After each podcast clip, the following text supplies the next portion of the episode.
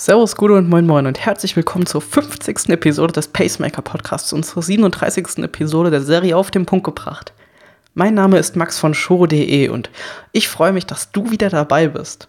Ich finde es schon krass, sind 50 Episoden schon, die wir, die wir jetzt aufgezeichnet haben. 37 davon sind auf den Punkt gebracht. Wir haben eine neue Rubrik bald an dem Start. Geile Sache, freue ich mich drüber. Heute geht es um das Thema Fahrrad-Aerodynamik versus Komfort versus Preis.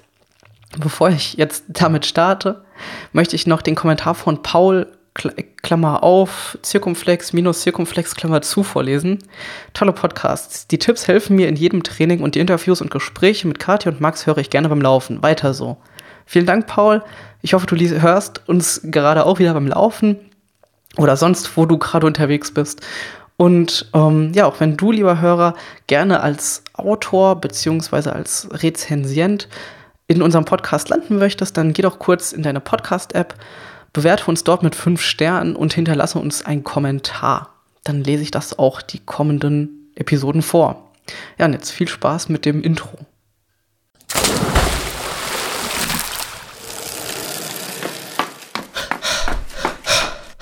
Pacemaker, der Podcast, der dich ans Ziel bringt. Bevor wir jetzt überhaupt mit dem Thema starten können, sollten wir klären, was Aerodynamik überhaupt ist. Grundsätzlich bedeutet Aerodynamik eigentlich das Verhalten von Körper in Luft. Für uns Sportler bedeutet das insbesondere, wie viel Widerstand bietet unser Körper und unser Fahrrad oder unser Material in der Luft.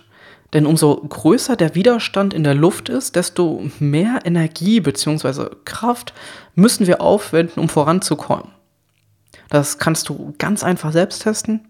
Fahr mal einen Berg hoch, und dann fahr den Berg ab und bleib mal aufrecht sitzen, so weit wie möglich, und dann mach dich ganz klein.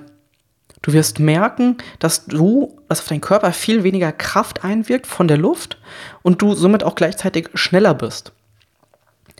Hierbei müssen wir dann insbesondere zwei Aspekte betrachten. zum einen unsere Position auf dem Rad selbst, also wie viel Widerstand bieten wir der Luft beim Fahren und wie viel Widerstand bietet unser Material. Also hier haben wir gleich zwei Aspekte. Zum einen Haltung versus Komfort, weil der Komfort hier eine ganz bedeutende Rolle spielt. Und im zweiten nochmal aerodynamisches Material versus den Preis. Wieso das? Da kommen wir gleich dazu.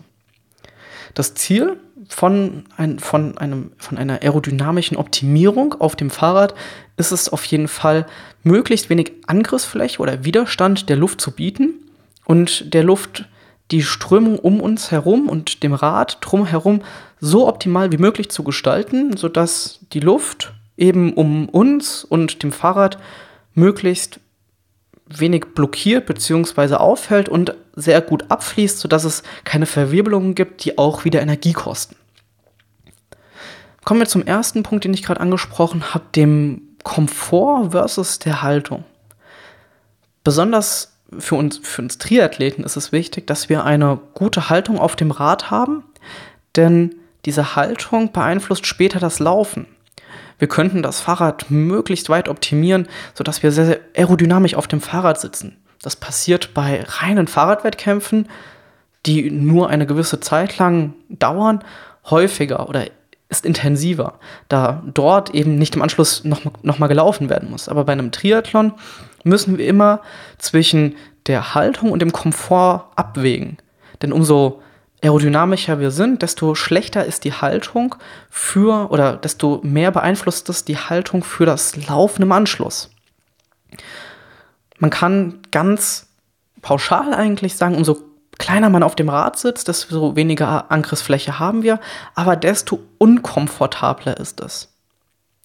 Das wenn du, wenn du das schon mal ausprobiert hast, dann hast du vielleicht festgestellt, dass du irgendwie Schmerzen bekommst. Das kann aber auch hingehen bis zu Atemproblemen auf dem Rad oder auch Krämpfen. Und wie gesagt, auch ein ganz entscheidender Punkt ist die fehlende Kraft dann in der dritten Disziplin. Denn umso unkomfortabler, umso mehr müssen die Muskeln während dem Radfahren auch arbeiten, was uns auch Kraft kostet. Also wir müssen immer diesen Kompromiss zwischen Aerodynamik und komfortabler Haltung irgendwie finden. Und das ist gar nicht einfach, gar nicht so einfach. Denn es ist, das ist einerseits abhängig von der Dauer, die du auf dem Rad sitzt und auch den Anspruch an dem Anschlusslauf. Stell dir vor, du bist auf der Langdistanz unterwegs, da willst du vielleicht deine sechs Stunden oder noch länger auf dem Rad etwas komfortabler haben, als wenn du nur eine halbe Stunde auf dem Rad sitzt. Da kannst du auch ruhig mal etwas aerodynamischer sein, um Kraft zu sparen, denn die Zeit, die du auf dem Rad verbringst, was es nicht so komfortabel ist, ist kürzer. Genauso ist die Frage eben, wie intensiv möchtest du deinen Lauf im Anschluss machen? Möchtest du nur einen lockeren Lauf haben und ins Ziel kommen danach? Oder möchtest du auch da sehr ambitioniert sein? Die Lösung dafür, dieser Anspruch dazwischen, ist einmal eine Faustformel, nachdem man ein Rad grob einstellen kann. Aber dann, wenn du das Optimum aus dir und deinem Rad rausholen willst, dann brauchst du ein sogenanntes Bike-Fitting oder eine professionelle Radbiometrie. Dabei ist das Ziel, dass du das Fahrrad an deinen Körper anpasst. Aber nicht nur an deinen Körper, sondern auch an, dein, an deine Ziele, die du erreichen willst. Also einerseits auf den Komfort, den Widerstand, den dein Körper und das Rad in der Luft erzeugen, genauso aber auch die Kraftentfaltung und Effizienz auf dem Rad, dass du möglichst effizient deine Kraft entfalten kannst, aber eben auch dieser andere Aspekt, die Ambitionen, die Ziele und ganz wichtig eben auch die körperlichen Probleme, falls du welche hattest. Und das passiert alles in einem guten Bike-Fitting. Worauf du genau achten musst, das habe ich in einem Artikel schon mit einem professionellen Bikefitter ähm, ausführlich erkl erklärt. Den Artikel findest du in den Show Notes. Das, das erkläre ich dir später. Bei einem Bike-Fitting gibt es dann unendlich viele Stellschrauben schon fast. Du kannst jeden kleinsten Aspekt verändern bzw. anpassen auf dich und deinen Körper. Das fängt an beim Sattel, bei der Kurbel, bei den Schuhen beziehungsweise bei den Klickpedalen, die kann man einstellen, beim Vorbau, bei der Überhöhung zwischen Lenker und Sattel, beim Lenker selbst und so weiter. Du merkst ganz viele Stellschrauben, die, eine Faustformel gibt es dafür, da kannst du es grob mit einstellen, aber professioneller und besser auf dich angepasst ist eben ein Bike-Fitting. Ein ganz entscheidender Punkt ist auch die Beweglichkeit von dir.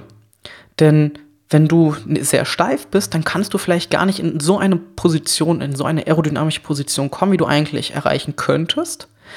Und somit kannst du auch die Kraft nicht entfalten, die du eigentlich entfalten könntest hat auch gleichzeitig Auswirkungen wieder auf die dritte, auf das Laufen. Wenn du dein, an deiner Beweglichkeit arbeiten möchtest, damit du vielleicht besser auf dem Rad sitzt, dass du besser deine Kraft entfalten kannst, dafür haben wir als Shuro einen Kurs entwickelt, endlich schmerzfrei. Da lernst du in zehn Wochen alles, was du brauchst, um dich beweglicher zu machen und gleichzeitig die Kraft aufzubauen. Mehr dazu findest du dann findest du auch in den Show Notes.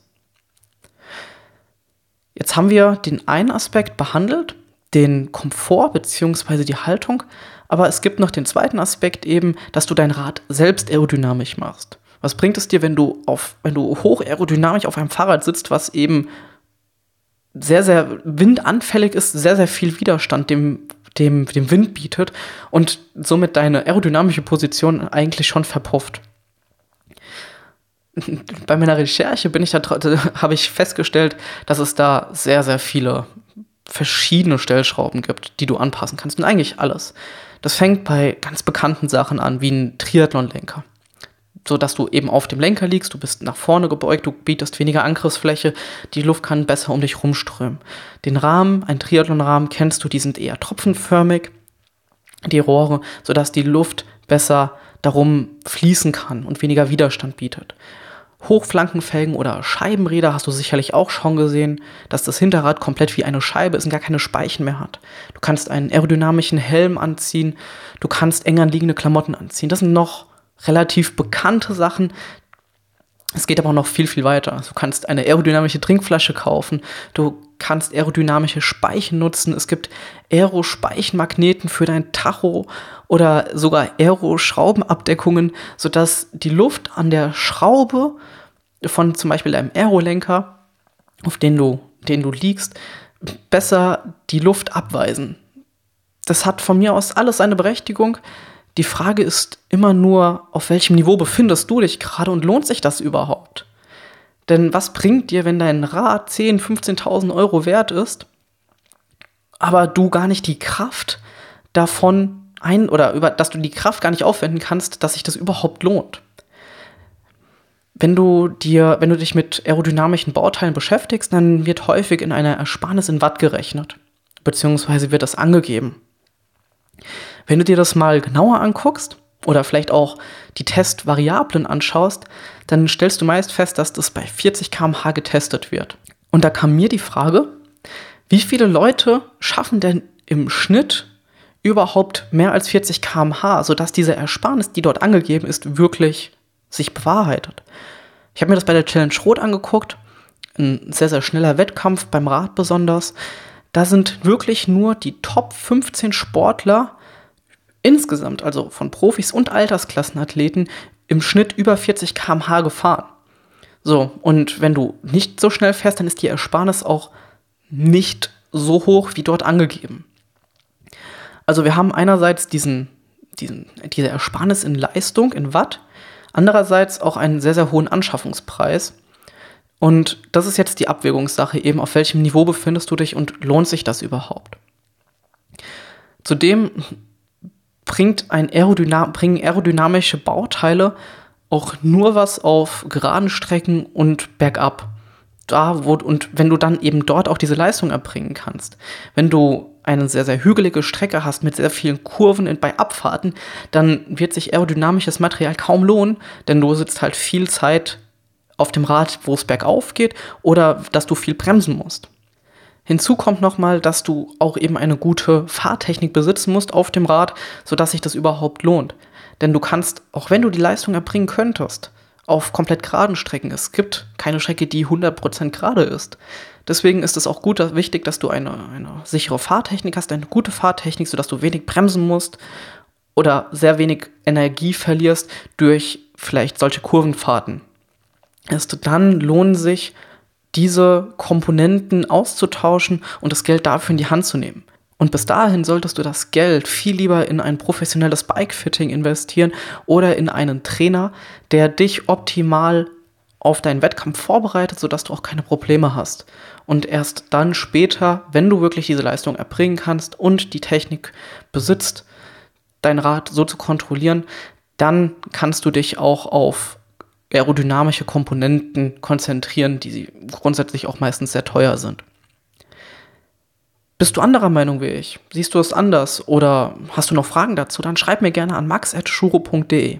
Ich bin max von shuro.de und unter shuro.de slash 050 findest du die Shownotes und alle Links nochmal dazu. Ansonsten würde ich mich freuen, wenn du unseren Podcast weiterempfiehlst, uns auf iTunes bewertest und wenn du keine Neuigkeiten verpassen willst, dann folg uns auf Instagram oder auf Facebook oder abonniere unseren Newsletter. Und ansonsten wünsche ich dir viel Erfolg bei einer aerodynamischeren Sitzposition, vielleicht auch bei, mit aerodynamischeren Komponenten. Und dann hören wir uns das nächste Mal wieder. Bis dahin eine schöne Trainingswoche oder einen schönen Wettkampf, je nachdem, was bei dir jetzt ansteht. Bis dahin, mach's gut, ciao.